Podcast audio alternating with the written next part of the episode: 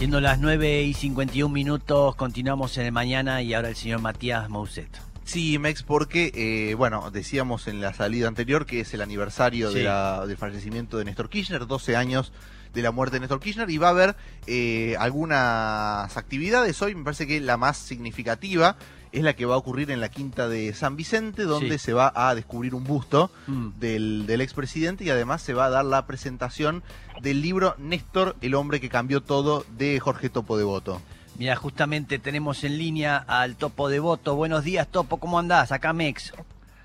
¿Cómo te va, Mex? ¿Cómo le va a todos? Bien, muy bien. Un día muy Te especial. corrijo, lo Sí. de San Vicente fue anoche, ayer. Ayer Ah, fue. fue ayer. San Bien. Ayer presentamos el libro y se descubrió un busto de, de Néstor ahí en la quinta del Perón de San Vicente. Sí.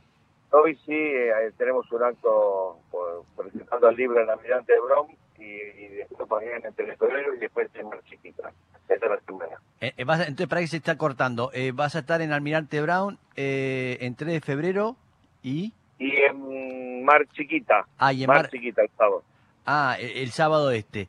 Bien, este, se cumplen eh, 12 años, 12 años eh, de la muerte de Néstor y, y vos has sido un compañero eh, de Néstor en todo momento y bueno, para recordarlo estamos, te llamamos para que nos cuentes algunas cosas, eh, qué cosas te vienen a la cabeza cada, cada año que se cumple de la muerte de él, tan, tan rápido, tan insospechado, ¿no? Nos, realmente nos sorprendió a todos y, y como que nos dejó este, sin bastón. Eh, ¿qué, ¿Qué puedes decirnos? ¿Qué, qué recordás? Mira, te puedo decir muchísimas cosas Sí. eh, y, y recuerdo tantas en estos días. En realidad, a, a mí en términos personales eh, me cambió la vida, ¿no? Y, y a muchos, a, a- a millones de argentinos, no me cabe la duda que le ha cambiado la vida como Sí. titula el libro. Sí, A mí, están todos los recuerdos que te pueden, se pueden imaginar, desde que lo conocí, aquel año 87, yendo a, a Gallegos, eh, sin conocerlo, ¿no? y, y con un apellido muy difícil de pronunciar, cuando Sí. me propusieron darle la mano a un compañero a candidato a intendente, le dije, mira, con este apellido difícil de pronunciar, y bueno, y lo conocí arriba del avión, eh, porque yo tomé un vuelo a Gallegos y, y él en Comodoro Rivadavia, sí, y, y él sabía que yo iba en el avión y me provoca, como era Néstor, un provocador nato, sí, y, y entonces eh, yo iba a una, una- te- cuento esto para, para que lo, que lo describen como es a Néstor. En el asiento de tres durmiendo y se me pone al lado y yo me quedo en la, en la fila del medio para, para que nadie se me ponga al lado. sí, Y, y, y resulta que se me pone un tipo en el pasillo y me dice, ese asiento es mío, sí, y la verdad que lo miré, lo miré con no, no cara, cara de amigo, me corrí a la ventanilla, se me pone en el, el medio, sí. hombro con hombro, y baja a la, a la mesita de, de, de, de sirve la comida y pone papeles, inevitable ver lo que, lo que tenía ahí, Sí, y vi que era una campaña política. sí, yo tenía escrito en un papel el apellido, que me resultaba difícil de, de pronunciar, le digo, escúchame, por casualidad, eh, vos sos Néstor Kirchner, no, boludo, me dice Néstor Kirchner. así de entrada. así de entrada. Eh, vos sos el topo de devoto. Sí. Y bueno, y ahí llegamos a Gallegos, fui a la casa y conocí a Cristina, a Máximo, Florencia todavía no había nacido. Mm, Eh, y bueno, hicimos la campaña, mal no recuerdo, ganó por apenas 122 votos. Sí, Y después, bueno, la locura de la campaña a gobernador y el ilusionado y enloquecido con que íbamos a hacer gobierno, nuestra generación de los 70 nos merecíamos la oportunidad y la verdad que cuando uno transitaba esa Patagonia, no sé si ustedes han tenido la oportunidad Sí. de conocer Santa Cruz, viste, donde había más ovejas que votantes, 120 mil votos había sí, eh, en, en, en, en Santa Cruz. sí. Y la verdad que todo el mundo, yo personalmente muy muy descreído que él pudiese ser teniendo a De la Sota, a Reutemann, Sí, son tipos con mucho peso político y mucho voto. sí, La verdad que el tipo estaba convencido y que hacíamos esas paradas a cargar nafta en las pocas estaciones de servicio que había. Y mientras cargábamos nafta limpiábamos el palabrisa, la nieve, que esto, que el otro, él iba a buscar agua y se quedaba adentro de la cafetería ahí buscando agua y no sale, no sale, no sale, y lo iba hasta buscar y estaba hablando frente a cinco camioneros chilenos, y argentinos, otros sí. y parecía que estaba hablando frente a 20 mil. Y yo le Eh, decía, loco, este, la está, se nos hace tarde, estamos perdiendo el tiempo. Dice, no, no, estás, estás loco, me dice, ¿qué pérdida de tiempo? Si había como 40. A algunos vamos a convencerle esos 40. Claro, claro. Mirá cómo hacía, ¿no? una- era- Era, era- una máquina. era- eso te iba a decir, Topo, era difícil seguirle el ritmo, ¿no? Y, viste, eh, vos sabés que cuando pienso, viste esa gente que dice, uy, si tuviese 20, 30 años menos las cosas que haría. Mm. Y Néstor, les puedo asegurar, las hizo, las hizo, las hizo en su tiempo. No había sábado, no había domingo, te podía llamar a las 6 de la mañana, te decía acompañar, mañana me voy a San Juan, o fin de semana largo. No tengo ningún funcionario presente que en la cabeza ahora que se haya podido tomar vacaciones. Era, él decía, después del terminar lo que tenemos que hacer, vamos a tener tiempo para vacacionar. Era Sí. un obsesivo podía torturar a un intendente del Gran Buenos Aires de cualquier lado preguntándole cómo estaba la obra, el asfalto, el Sí. hospital. Fa. Era un tipo que de las grandes decisiones como las conocidas de, de salir del Fondo Monetario a la cumbre de Bush, me recuerdo en, en- en- En Mar del en Plata. Mar del Plata, Sí, a las, a las, a la- a- a las pequeñas cosas que tenía una, una gran dedicación, que era atender al tipo que nos estaba al costado del camino, eh, prestar atención a esas cosas. Hay infinidad de, de anécdotas sobre eso que hemos vivido. El chico que estaba en Jujuy pidiendo un violín al costado del camino, que hoy es un gran violinista, que es Facundo Nolasco. mirá. Él llegó a la plaza principal en el acto y le dice a Felder, mira, hay un chico acá unos kilómetros atrás con un cartel pidiéndome un violín. Eh, y bueno, fue a buscar y hoy es el violinista. Él le regaló, lo llamó a Miguel Ángel Estrella y Miguel Ángel Estrella le consiguió un violín Miguel Ángel, extraordinario. mira, Mm. gran músico Miguel Ángel Estrella, que ya no está entre nosotros tampoco, extraordinario. Topo, Ma- Ma- sí. Matías Mose te saluda. Em, Hola, Matías. Vos contás en tu libro que eh, cuando se empieza a fo- formar el grupo Calafate, Néstor te manda como a buscar votos por todo el interior del país. Eh, ¿Vos en ese momento, digo, pensabas o te imaginabas que ese tipo podía llegar a ser presidente? ¿O en qué momento lo pensaste por primera vez? Como decir, bueno, este chabón, o sea, realmente puede llegar a, a la presidencia del país. Desde Santa Cruz, digo, desde una, desde una gobernación chica eh, en cuanto a habitantes. No, no, no, la verdad que eh, no lo pensé. Eh, eh, en ese momento no se me cabeza. Mm, Después, cuando ya empezábamos, llegamos a los, al año 2000, sí, porque eh, empezamos a, recorrer eh, un poco más la Argentina y, y vi las fortalezas, no las multitudes que podemos juntar, porque le soy honesto, había un desconocimiento absoluto de, Néstor como, figura eh, política a nivel nacional. Y, y nos gustaba mucho que encontrar el Gran Buenos Aires un acto para con más de 300, 400 compañeros. Eh, estaba, acuérdense que en esa elección del 2003 estaba Carlos Menem y estaba Rodríguez Sá también como candidato. mm, Y la verdad que yo dudaba, pero me di que podíamos ser ya en los últimos tres meses del tramo de la campaña, ¿no? Eh, que podíamos ser. Uno siempre sueña con que, que puede ser, pero convencido, convencido, te diría que las elecciones fueron en marzo, creo, ¿no? Él asume Sí. el 25 de mayo del 2003. Eh, yo calculo que son o tres meses antes de las elecciones. Eh, eh, porque aparte él sí te convencía, ibas en la combi, ibas en, eh, en el auto, ibas donde ibas, te llamamos el presidente, loco, ¿no? Y bueno, este, mm. de tanto, tanto, tanto, eh, el loco eh, era un tipo, era un tipo muy sencillo, ¿saben? Era muy, muy fácil. Vos a la media hora de estar con él, te sentías como amigo de toda la vida, ¿no? Mm. Eh, acortaba la distancia esa del presidente, esa de- Sí, el gustó más, le soy honesto, su faceta primer damo, ¿no? Cuando estábamos viendo los partidos de fútbol Olivos y ya era Cristina presidenta, mm, eh, llegaban los ministros y no pasaban por el lugar donde estábamos viendo el partido, iban a ver a Cristina sí. y después preguntaba, che, Tayana, ¿vi- ¿vino o no? Ya se fue. Y, viste, el tipo, el colcoviaba y no, Sí. como no, no pasó, no pasó de vida, no pasó por acá, saludar, no, no, no, se fue, la vio al presidente y se fue. Sí. Es difícil.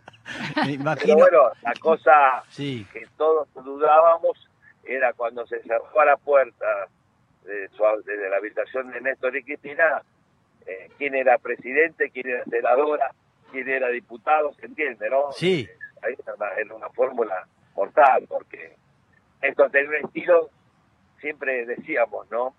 Eh, Cristina es, eh, eh, y ustedes lo sabrán interpretar fácilmente, Cristina es la, la primera que se sienta, vieron con el guardapolvo almidonado, sí. cuando la maestra, los profesores ¿viste? trajeron eh, lo que les pedí ayer, eh, Cristina levanta la mano. Claro, tiene todo, sí, sí, sí. Todo. todo. Y Néstor tira la silla de atrás. Claro, Claro. claro, claro. Claro, sí. No, no, no. Eh, Néstor capaz que se macheteaba. Sí, Eh, Cristina estudia. estudia todo Sí. y se adelanta. Sí, Es sí. una pareja extraordinaria, una Y- pareja extraordinaria. Se combinaban como nada. Estamos hablando con el Jorge, con Jorge Topo Devoto, que escribió eh, Néstor, el hombre que cambió todo, que realmente cambió todo. Para muchos, yo me incluyo, sí, por supuesto, este, empecé a, a amar eh, eh, la política y eh, a partir de, de ellos, de él fundamentalmente, eh, increíble, todo lo que está contando el Topo, eh, me parece divino Topo porque realmente eh, es lo que uno imaginaba, ¿no? Incansable. Sí, mirá, Sí, lo extraordinario es lo que acabas de decir, ¿no? Veníamos de la Argentina, que era más fácil pensar en ese del país, sí, totalmente. Y, y bueno, Néstor convocó a los jóvenes. Vos sabés que yo recuerdo, lo tengo muy presente, en uno de los primeros meses del gobierno, fuimos a, fue yo no fui al acto en San Miguel, y, y al día siguiente me llamo muy temprano, siete y media, porque te llamaba, eh, y yo vivo en San Telmo, muy cerca de la casa de gobierno, Sí, y tengo, me dice, mirá las fotos que tengo acá en el escritorio, mirá, mirá, esto fue anoche, me dice, mirá los, mirá los primeros metros de- del escenario, abajo la gente, hay muchos jóvenes, me dice, loco, no- ninguno pasa los 30 años, me dice, si sí, esto sigue así, podemos podemos pensar en un futuro mejor, hay que llamar a los pibes, convocarlos a, a como cuando nosotros militábamos en los 70, mm, los chicos se tienen que involucrar, mm, eh, el descri- eh, nosotros veníamos de esa Argentina de la inclusión, del descreimiento, que la política era solo para pocos, eh, y Néstor hizo que, que miles, millones de jóvenes eh, se incorporaran. Eh, él tenía muy presente lo que fue nuestra, nuestra militancia de los 70, ¿me entendés? Y claro. no hay otra manera de cambiar la realidad si no es involucrándote, ¿no? Y sí, Eh, yo creo que los poderosos, los, los, los tipos, los, los, los dueños de los medios, del poder fáctico siempre quiere que, haya- que se decida entre pocos. mm, Cuando empieza a haber participación popular, y ahí se, ya se cortan las distancias de, o las posibilidades de eso de seguir eh, maniobrando, ¿no? mm.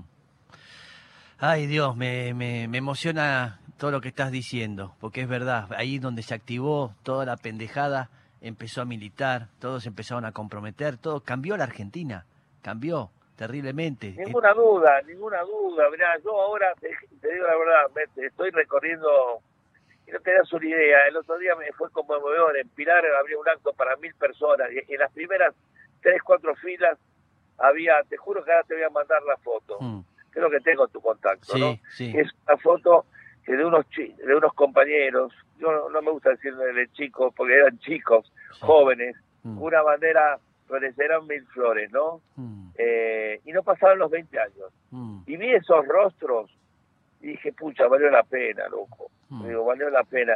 Si se sintieron convocados un día de semana a las 8 de la noche en venir acá, eh, es porque valió la pena el esfuerzo. Valió la pena que Néstor Cristina hayan hecho lo que hicieron. sí, Y valió la pena para todos los compañeros, yo siempre les digo, hagan honor al espacio político en la cual militan, porque hubo miles de pibes, miles de jóvenes, miles de compañeros que, que no están más entre nosotros y que estuvieron dispuestos a dar todo, ¿no? mm, Como Néstor, como Cristina. mm, Y eso, para mí, el valor de, de la política es eso, esos Mm. jóvenes que están en todos los actos voy, mm, hay un recuerdo, yo empecé a militar con Néstor, yo me acerqué cuando Néstor asumió tenía 10 años y ahí me impactó, mm. y bueno, eso es lo que queda en la historia, ¿no? Eh, ¿Qué te creo que si hay un si hay un motivo por el cual yo me siento orgulloso es haber sido partícipe de esa generación extraordinaria, que ninguno peleó Mm, ni dejó su vida para ser ni concejal ni diputado, sino para mejor eh, eh, futuro para toda la Argentina, ¿no? Total,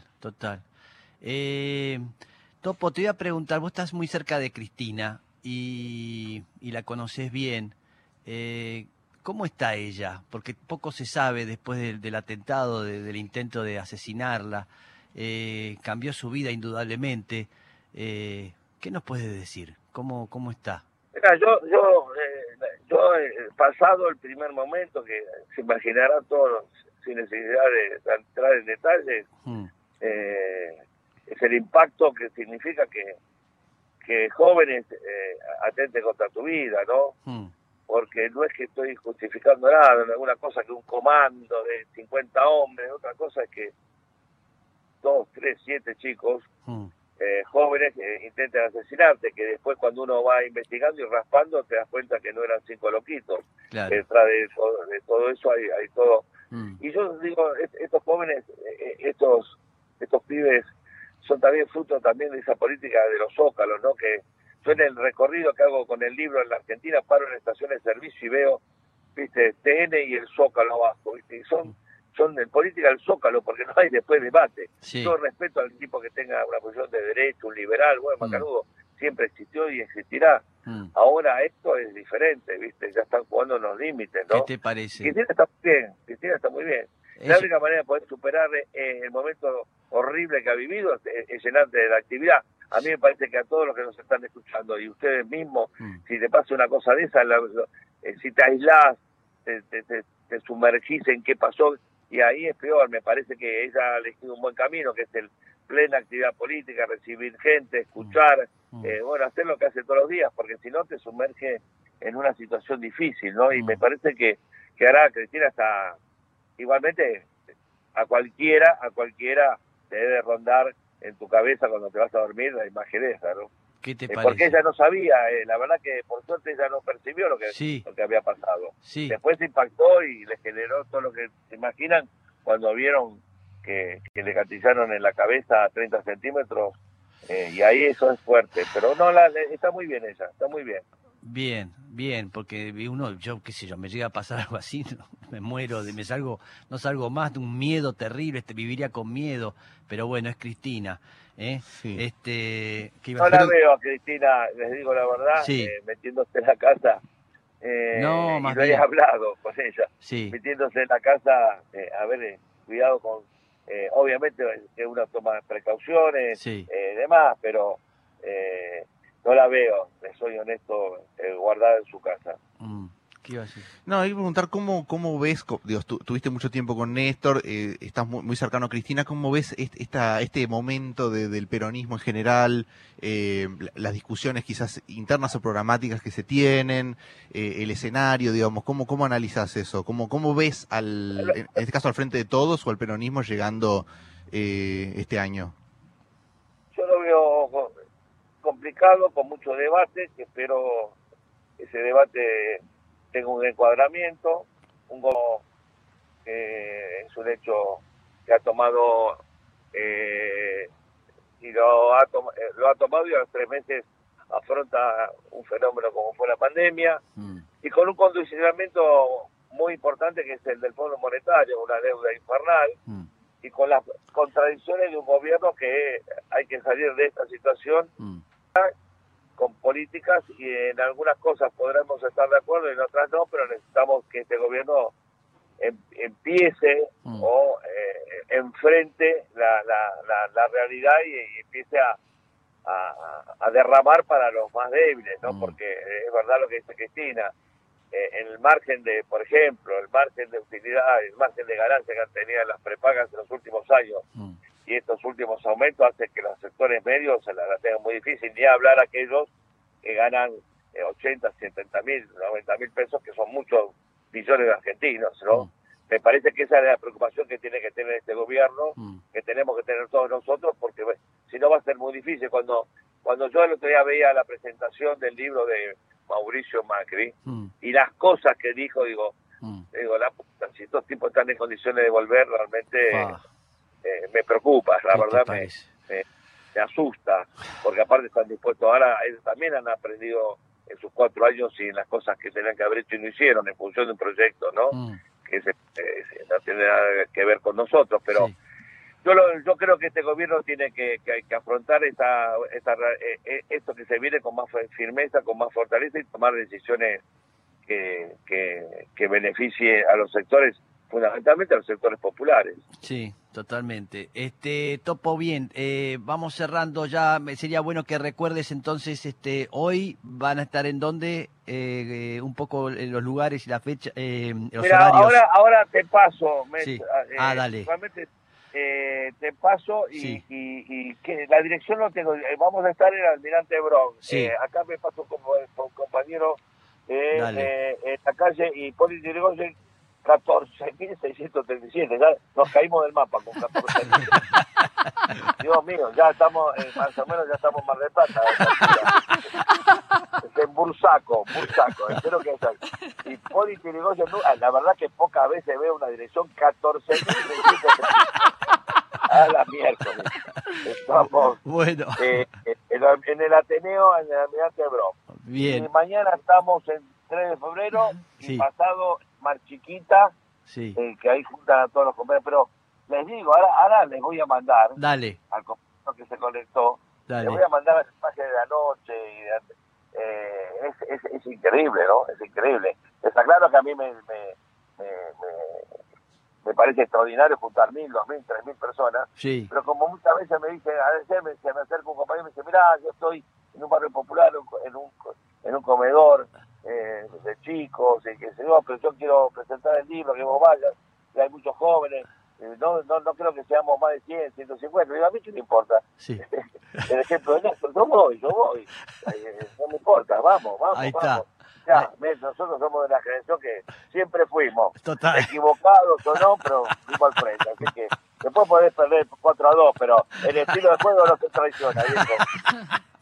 Ahí está, el Topo te manda saludos saborido, ¿eh? Te manda un beso. No, no, no, no, no, no, no, no los quiero los saludos de ese. Ah, Un uh, marginal. uh, yo No, sabía. no, no los y quiero. sí, No, no, no, no. y sí. Me, me ha, me ha tra- Mirá que yo le he dado de comer a Sí, ese. sí, ya lo vi, lo vi, en la boca le diste todo con una cuchara, lo vi perfectamente. Escuchame, venía a comer, nunca trajo, pero eh, te- te- eh, le pedías vino y te traía de cartón. Sí, no, no, no, no. no, Ha bueno. venido a comer infinidad de veces con el otro no, impresentable, Sí, ex humorista, Sí. un tal Diego Capuzotto, sí, y ha venido a comer 200 asados. Sí. Y vos incluso.